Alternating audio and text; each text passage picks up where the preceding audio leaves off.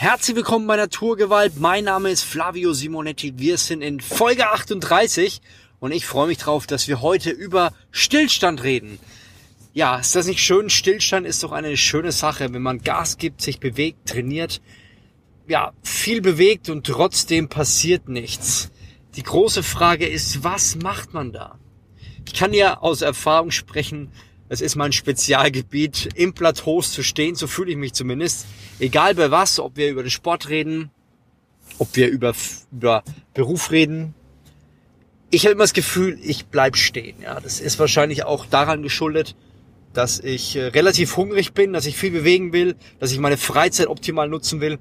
Aber was macht man, wenn es nicht weitergeht, wenn alles stehen bleibt, wenn man so hart arbeitet, so viel macht, wie geht und trotzdem passiert nichts? Das ist die spannende Frage.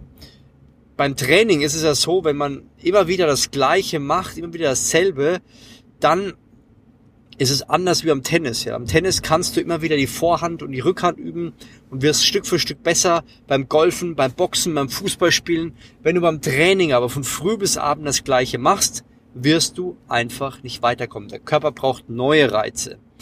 Oder im Berufsleben, wenn du jeden Tag das Gleiche machst, kann es gut sein, muss es aber nicht, denn du musst dir die richtige Frage stellen.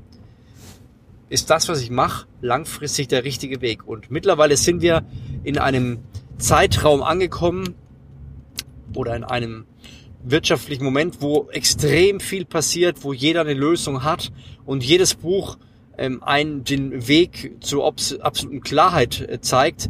Aber in Wahrheit ist es so, dass man jeder seinen individuellen Weg gehen muss. Das heißt, jeder muss seinen Weg erkennen, muss herausfinden, was ist dran, was ist wichtig. Und da gibt es eine ganz einfache Formel, die habe ich heute nochmal lernen dürfen. Und zwar, dass man im Endeffekt sich sagt, was man will, was das Ziel ist.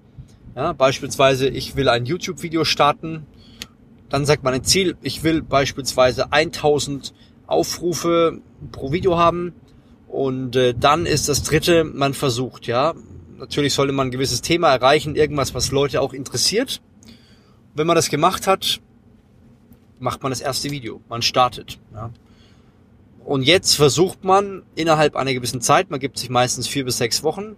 Anscheinend sind das die Methoden, die auch Facebook und Google anwenden und Amazon. Das heißt, man gibt sich einen gewissen Zeitraum, vier bis sechs Wochen, macht dann möglichst viele Videos und schaut dann, was kommt an, was habe ich daraus gelernt, was wollen die Leute wissen. Das heißt, ich nehme Zahlen in die Hand und gucke, was mir die Zahlen sagen. In dem Fall bei YouTube könnte es sein, dass man die Watchtime anschaut. Man könnte gucken, wie die Klickrate ist. Watchtime heißt, wie lang, wie viel Prozent des Videos wurden durchschnittlich angeguckt. Klickrate, das heißt, wie viele Leute haben auf das Thumbnail geklickt. Dann wie kam der Titel ungefähr an? Kann er mal einen Titel wechseln? Wie kommt das an? Das heißt, je mehr, je, je mehr man Vollgas gibt in diesen vier bis sechs Wochen, desto mehr kann man lernen. Ich habe zum Beispiel jetzt auch wieder gelernt, ähm, wenn wir E-Mails rausschicken, gucke ich mir ab und zu auch an, wie die Titel sind. Und dann schaue ich, welche Titel kommen gut an, wo haben Leute viel geöffnet und wo äh, sind Titel, wo Leute nicht so viel geöffnet haben. Und dann kann ich Schlussfolgerungen ziehen. Das heißt, wenn du auf einem Plateau bist, wenn sich nichts tut, im Fitnessbereich fang an, was zu verändern. Das ist immer gut. Im Fitnessbereich sage ich alle sechs bis zwölf Wochen den Trainingsplan anpassen, Übungen, Sätze, Pausen und so weiter. Im beruflichen ist es wichtig, dass wir messen. Ja, auch beim Training ist es wichtig, dass wir messen. Deswegen trainiere ich mit Coach Carter, der eigene Trainer fürs Fitnessstudio, wo ich sehen kann, erreiche ich die Leistungen von letzter Woche. Und auch im Geschäftsbereich ist es wichtig, dass wir messen. Dass wir nicht einfach nur sagen, okay, wir posten jetzt zum Beispiel Instagram jeden Tag ein Bild, sondern wir versuchen zum Beispiel jeden Tag ein Bild zu posten und nach 30 Tagen oder nach vier Wochen gucken wir, welches Bild kam denn gut an. Ja, und dann können wir Schlussfolgerungen ziehen. Schauen uns das Bild an, sagen, okay, war das Bild jetzt besser als das Bild äh, vorher? Wenn das nicht der Fall war, kann man sagen, okay, war der Text in dem Fall besser, habe ich da mehr mit den Leuten kommuniziert und kann, je mehr man gemacht hat in diesen vier bis sechs Wochen, desto eher kann man Schlussfolgerungen ziehen. Das heißt, alle vier bis sechs Wochen versuche ich, eine neue Schlussfolgerung zu ziehen. Und dann aller und versuche aus dieser zu lernen. Das heißt, vier Wochen Gas gegeben, ich habe vielleicht zehn Videos hochgeladen. Aus diesen zehn Videos, was war das Know-how, was konnte ich mitnehmen, was muss ich verbessern. Danach Schlussfolgerung ziehen. Was kann ich jetzt besser machen? Dann weitermachen, wieder vier bis sechs Wochen, wieder schauen, was passiert und so stetig und kontinuierlich zu wachsen. Und nach einem Jahr Resümee zu ziehen, zu sagen, wie viel Kohle habe ich reingesteckt, was habe ich daraus gelernt, was kann ich verbessern, was sind mein, mein Feedback, soll ich da weitermachen oder soll ich sein lassen.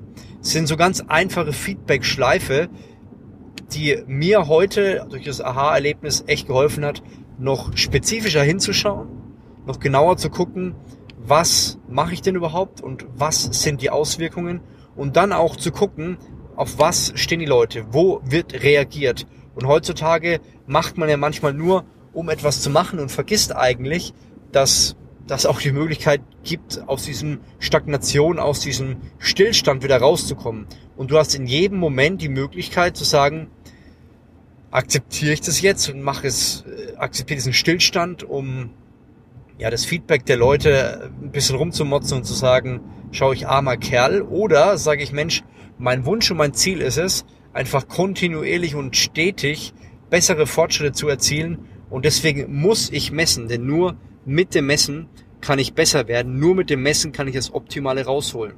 Also überleg dir, wenn etwas messbar ist, dass du es messen kannst. Ich hatte auch gerade eben, bevor ich diesen Podcast gemacht habe, hat mir einer geschrieben im Fitnessbereich, Flavio, ich nehme mich zu, ich esse unfassbar viel, ich esse doppelt so viel wie meine Freunde. Ja, also Aussage, was macht man dann? Meine zweite Frage ist oft, okay, wie viel Kalorien hast du denn gegessen? Dann kam die Antwort, ich weiß es nicht. Problem also in diesem Fall nicht messbar, keine messbaren äh, Fortschritte. Dadurch kann ich auch nicht eruieren, wo das Problem liegt. Das heißt, nächster Schritt ist, er soll jetzt anfangen, Kalorien zu zählen. Auch beim Abnehmen. Ich versuche abzunehmen, ich esse extrem wenig, nehme trotzdem nicht ab. Okay, wie viel Kalorien isst du?